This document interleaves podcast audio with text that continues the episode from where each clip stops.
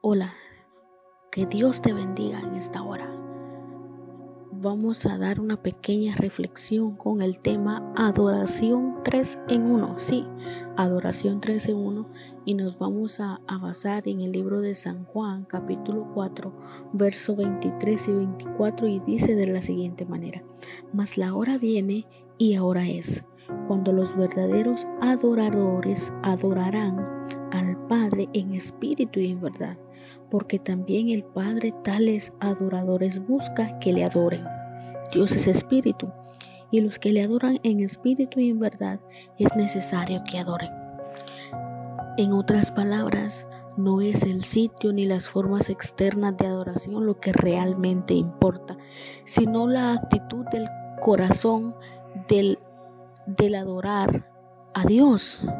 Profundizando, nuestra adoración no es completada por una liturgia más formal. En verdad, eso podría resultar contraprudente. ¿Por qué? Una profunda adoración se produce cuando el corazón del adorador se hace más honesto y cuando la verdad consume la mente del adorador. Toda adoración que no se ofrece en espíritu y en verdad es completamente inaceptable para Dios. No importa cuán bellas puedan ser las formas en que se haga. Por ello, la adoración tiene dimensiones internas y externas y celestiales que toca cada área de la vida cristiana en hacer bien, compartir con otros y alabar a Dios. Es la base para nuestra conducta y nuestro ministerio. Es por ello que la iglesia o los que conforman la iglesia, los que conformamos la iglesia, necesitamos volver a la esencia básica de la verdadera adoración. Pero en sí te preguntarás, ¿qué es adoración? La adoración es honor y alabanza dirigida a Dios. Sin embargo, nos hemos formulado el concepto de que al hablar de adoración consiste en que Dios nos debería de dar a nosotros y no nosotros a Él. Dios sí nos da en abundancia, pero necesitamos entender el equilibrio de esa verdad. Debemos rendir honor y adoración a Dios incesantemente. Ese deseo consumidor, sin egoísmo, por a Dios en la esencia y corazón de la adoración. La verdadera adoración comienza con la entrega de nosotros mismos y luego de nuestras actitudes, después de, de, nuestras posesiones, hasta que la adoración sea nuestro estilo de vida.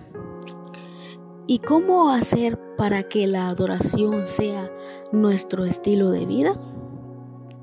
Vamos a ver tres aspectos importantes de la verdadera adoración. Número uno es en dar. Romanos capítulo 14, verso 18 dice, porque el que en esto sirve a Cristo agrada a Dios y es aprobado por los hombres.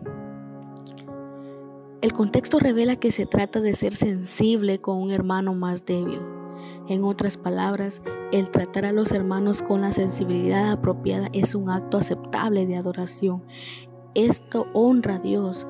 Dios creó, creó y ama a tal persona. Y también refleja el cuidado y la compasión de Dios. Un verdadero adorador da sin recibir nada a cambio. Una verdadera adoración no tiene excusas. Es por ello que esa primera característica de dar se tiene que hacer evidente en nuestro diario vivir. Y número dos, hacer el bien. El hacer el bien también no, no solo se refiere a nuestras actitudes en cuanto dar alimentación, dar abrigo, sino que también cómo nosotros nos comportamos con las personas.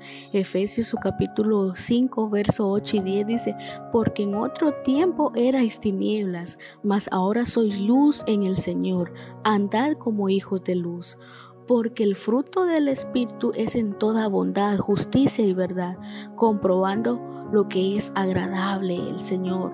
Entonces tenemos que ser bondadosos, practicar la justicia y decir siempre la verdad, porque como dice el apóstol Pablo, antes nosotros éramos tinieblas, pero ahora en Cristo Jesús nosotros debemos de, de reflejar esa luz en hacer el bien a través de las conductas y del comportamiento que tengamos con aquellas personas con aquellas personas necesitadas, abatidas, y que necesitan un abrigo. También es necesario eh, tratarlos con, con mucho amor, con mucha paciencia, como lo haría nuestro Señor Jesucristo. Una verdadera adoración no tiene excusas, mi querido hermano. Ya vimos uno que es dar. El número dos, hacer el bien. Y por último, que es la más importante de todas y que es la base fundamental de un verdadero adorador es tener una relación con nuestro Señor Jesucristo. Hebreos capítulo 13 versículo 15 y 16 dice, así que ofrezcamos siempre a Dios por medio de él sacrificio de alabanza, es decir, fruto de labios que confiese su nombre y de hacer el bien y de la ayuda mutua, no nos olvidéis, porque tales sacrificios se agrada a Dios. Hermano, si tú tienes una relación con Dios, esa relación se va a hacer evidente en nuestro diario de vivir, en cómo nosotros andamos frente a la sociedad, cómo nos comportamos con aquel que necesita, cómo nosotros tratamos a esas personas que que están siendo golpeadas por las diferentes situaciones que presenta la vida. Es allí donde nuestra relación con Dios se debe de hacer evidente, no solo de, nuestros labios, sino que también con nuestras actitudes, como nosotros reflejamos ese amor, así como Cristo reflejó ese amor en esa cruz del Calvario, nosotros también reflejar con aquel que está necesitado. No solo de las cosas materiales, sino del amor de Cristo. Es allí donde un verdadero adorador refleja a Cristo. Y recuerde, una verdadera adoración no tiene excusas en dar, en hacer el bien y tener una relación con Dios. Esas son unas características primordiales para todo aquel que dice adorar y alabar a Dios. Y con esto concluimos. La alabanza a Dios, hacer el bien y compartir con otros son actos legítimos bíblicos de adoración. Eso incluye en el concepto de adoración toda actividad y relación de la vida humana. La implicación es que, así como la escritura de principio a fin se centra en el tema de la adoración, también el creyente debería dedicarse a la actividad de la adoración, consumido por un deseo de utilizar cada momento de su vida para dedicarlo a hacer el bien, dar testimonio y alabar a Dios. Por ello, no te olvides, una verdadera adoración no tiene excusas en dar, hacer el bien y tener una relación con Dios. Que Dios te bendiga.